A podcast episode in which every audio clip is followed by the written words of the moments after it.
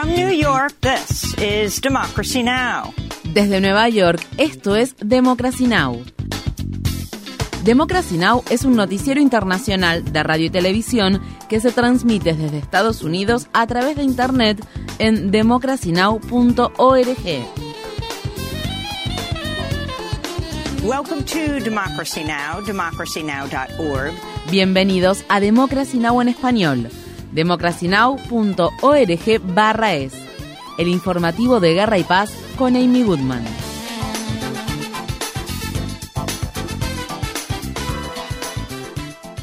Fiscales federales de Estados Unidos han presentado nuevos cargos contra el expresidente Donald Trump y otro de sus ayudantes en el marco de la acusación relacionada con el manejo indebido de documentos clasificados. Los nuevos cargos contra Trump incluyen alterar, destruir, mutilar u ocultar pruebas e inducir a otros a hacerlo. La Fiscalía también añadió un nuevo cargo en virtud de la ley de espionaje en el que se acusa a Trump de mostrar material clasificado de seguridad nacional a los visitantes del club de golf que el expresidente tiene en el municipio de Bedminster, estado de Nueva Jersey. La nueva lista de cargos, presentada en lo que se conoce como acusación de reemplazo, alega que Trump y el administrador de propiedades de Mar-a-Lago, Carlos de Oliveira, presionaron al director de tecnologías de la información de la residencia que Trump posee en el estado de Florida para que borrara algunas grabaciones de las cámaras de seguridad con el fin de evitar que éstas pudieran ser vistas por un gran jurado federal. Según la acusación de Oliveira, le dijo al director de tecnologías de la información que el jefe quería que se borrara el servidor. De Oliveira también está acusado de mentir a los investigadores federales al negar tener conocimiento de las cajas de documentos que estaban ocultas en la mansión de Mar-a-Lago. La fiscalía sostiene que de Oliveira supervisó e incluso colaboró en el traslado de las cajas junto con el asistente de Trump Golnauta, quien ya ha sido imputado. Esta acusación de reemplazo no debe confundirse con una posible tercera imputación contra Trump en el caso relacionado con sus esfuerzos para revocar los resultados de las elecciones presidenciales de 2020. Respecto a este último caso, los abogados de Trump se reunieron este jueves con el equipo del fiscal especial Jack Smith. Nuevos datos sobre el clima muestran que julio está en camino de convertirse en el mes más caluroso de la historia de la humanidad. Durante este mes, la temperatura del planeta superó temporalmente el umbral de 1,5 grados por encima de los niveles preindustriales. El presidente de la Organización Meteorológica Mundial afirmó el jueves que la acción climática no es un lujo, sino una obligación, mientras que el secretario general de la ONU, Antonio Guterres, reprendió a los líderes mundiales por no tomar medidas efectivas para abordar la crisis generada por el cambio climático. Climate change is here, it is terrifying and it is just the beginning. The era of... El cambio climático ya está aquí, es aterrador y es apenas el comienzo. La era del calentamiento global ha terminado. Llegó la era de la ebullición global.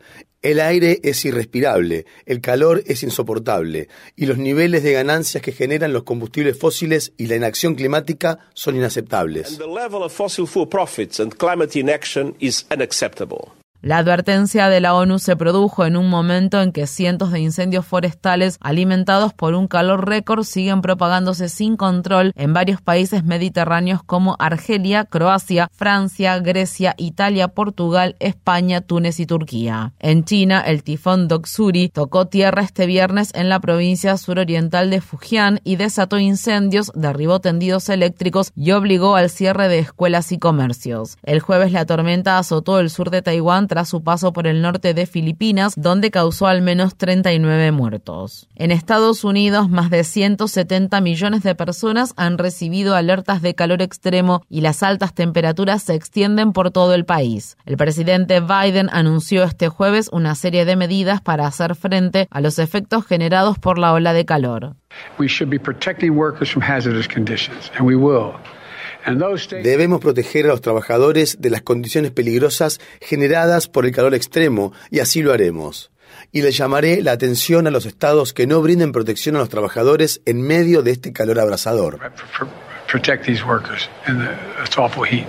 Pero Biden no hizo referencia al papel que la industria de los combustibles fósiles tiene en la crisis generada por el cambio climático y sigue sin atender las peticiones de activistas y científicos para que se declare una emergencia climática en el país. En otras noticias sobre el clima, la Corte Suprema de Estados Unidos ha despejado el camino para reanudar la construcción del controvertido gasoducto Mountain Valley. El alto tribunal estadounidense levantó este jueves la paralización de una sección del proyecto que había sido ordenada por un tribunal Tribunal Inferior a principios de mes tras una impugnación interpuesta por organizaciones ambientalistas. Altos mandos de las Fuerzas Armadas de Níger han anunciado su apoyo a los oficiales amotinados que declararon este miércoles un golpe de Estado contra el presidente del país, Mohamed Bassoum, quien fue elegido democráticamente. Tras ser destituido por miembros de su propia guardia presidencial hace dos días, el presidente Bassoum se ha negado a dimitir y no está claro quién está actualmente al frente del gobierno de Níger. El jueves, un grupo de partidarios del golpe de Estado incendiaron la sede del partido gobernante de Basum. Mientras tanto, el portal periodístico de Intercept informa que uno de los líderes de la intentona golpista recibió entrenamiento del ejército estadounidense en la base que anteriormente se llamaba Fort Manning en honor a un general confederado y que fue renombrada hace poco como Fort Moore. Este líder golpista, el general de brigada Moussa Salou Barmo, se reunió el mes pasado con el jefe del Comando de Operaciones Especiales del Ejército de Estados Unidos, el general Jonathan Braga en una base estadounidense de aviones no tripulados situada en Níger. Desde 2008, militares africanos capacitados por las Fuerzas Armadas estadounidenses han participado en 11 golpes de Estado en África Occidental. La Organización Mundial de la Salud advierte sobre la creciente crisis sanitaria que sufren los 3,4 millones de personas que se han visto obligadas a huir de los combates en Sudán y destaca que la propagación de enfermedades infecciosas entre esta población desplazada está en aumento. Mientras tanto, continúan los intensos combates en la capital del país, Jartum, donde los ataques aéreos y el fuego de artillería han causado la muerte de al menos 16 civiles esta semana. En la región sudanesa de Darfur Occidental, un líder de la comunidad masalit afirma que más de 10.000 personas han sido asesinadas en los últimos dos meses. Más de 300.000 personas, la gran mayoría perteneciente a la comunidad masalit, han huido a través de la frontera con el país vecino Chad. Personas refugiadas hablaron sobre la peligrosa travesía que tuvieron que realizar para escapar de los ataques perpetrados por combatientes del grupo paramilitar Fuerzas de Apoyo Rápido y milicias aliadas. Llevo aquí 13 días y la gente que dejamos atrás fue asesinada en sus casas. Hay otras personas atrapadas allí y la carretera sigue siendo insegura. Si hay tres o cuatro personas, las matarán y se llevarán sus pertenencias. El presidente ruso Vladimir Putin recibió este jueves en la ciudad de San Petersburgo a líderes africanos. El encuentro se produjo en el marco de la cumbre anual África-Rusia que se celebra pocos días después de que el Kremlin se retirara de la iniciativa de granos del Mar Negro, un acuerdo que permitía a Ucrania exportar alimentos y fertilizantes de forma segura a través de los puertos del Mar Negro. Jefes de Estado de 17 países africanos están participando en la reunión de este año, mientras que en 2019 la cumbre contó con la presencia de 43 líderes africanos. Putin aseguró que Rusia podrá suplir las exportaciones de grano provenientes de Ucrania y se comprometió a enviar alimentos de forma gratuita a seis países africanos. Nuestro país es capaz de reemplazar el grano ucraniano tanto de manera comercial como en forma de asistencia gratuita gratuita a los países más pobres de África, especialmente porque de nuevo esperamos una cosecha récord este año.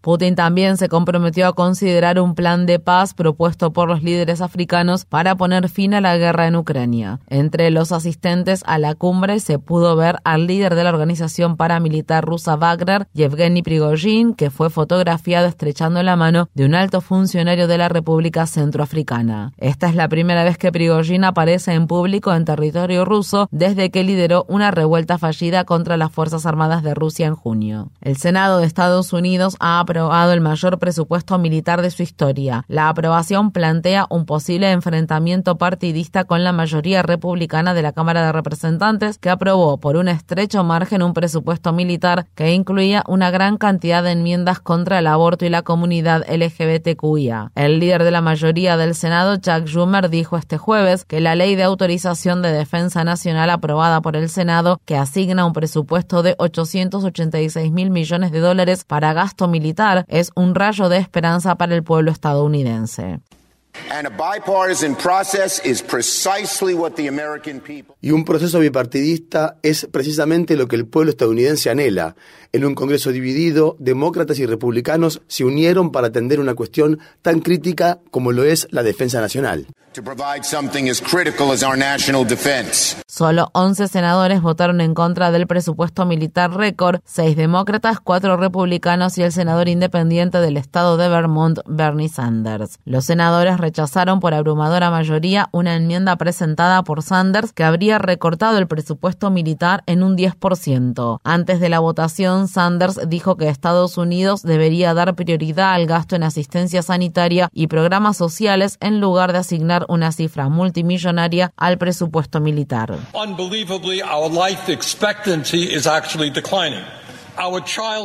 Increíblemente, nuestra esperanza de vida está disminuyendo.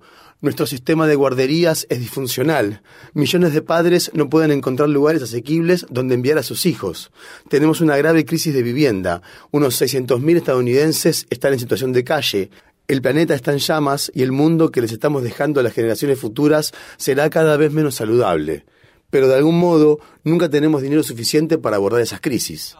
We never have enough money to address those crises.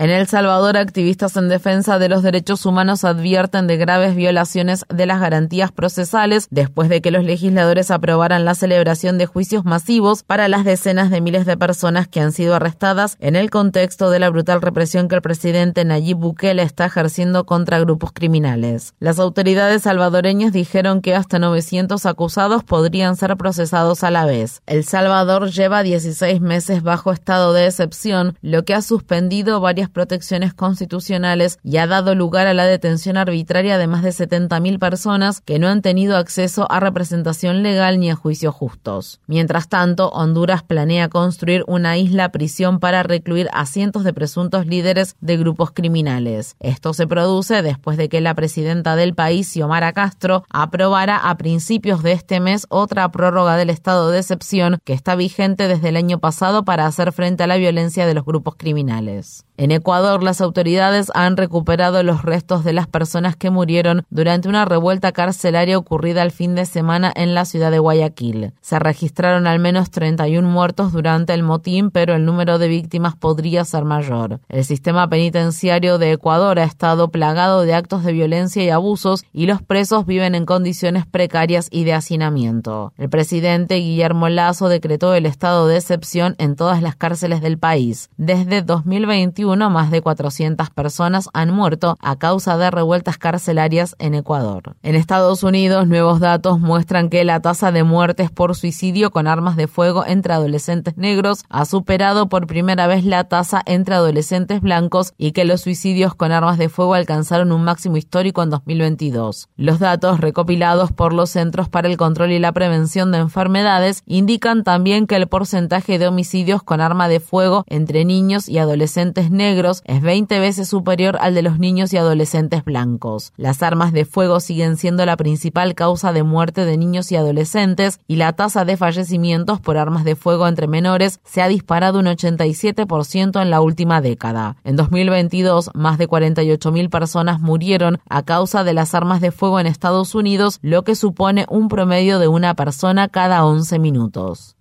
En Estados Unidos, en el estado de Texas, el Distrito Escolar Independiente de Houston eliminará en el próximo año escolar los puestos de bibliotecario en 28 escuelas y sustituirá algunas bibliotecas por los llamados centros de trabajo en equipo, que esencialmente son espacios para estudiantes con problemas de conducta en clase. La medida, que ha sido objeto de duras críticas, se adopta después de que los republicanos del estado tomaran el control del Distrito Escolar Independiente de Houston a principios de este año. Los más afectados por la medida serán los niños y niñas de color que viven en zonas de bajos ingresos. Mientras tanto, dos librerías de Texas y tres asociaciones nacionales de vendedores de libros han interpuesto una demanda contra un proyecto de ley estatal que obliga a las librerías privadas a calificar los libros en función de contenido apropiado y prohíbe poner material sexualmente explícito en los estantes. Estas fueron las palabras expresadas por una de las codemandantes, Valerie Collard, quien es propietaria de la librería Blue Willow de Houston.